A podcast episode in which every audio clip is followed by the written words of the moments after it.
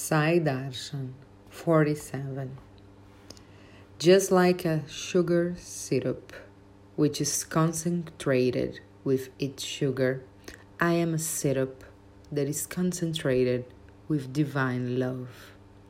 Just like when anything unsweet dipped in the sugar syrup automatically soaks in it and becomes sweet.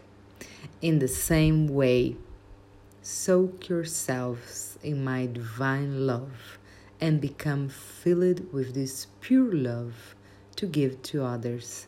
And when you give it to others, it will come back to me. Sai Baba.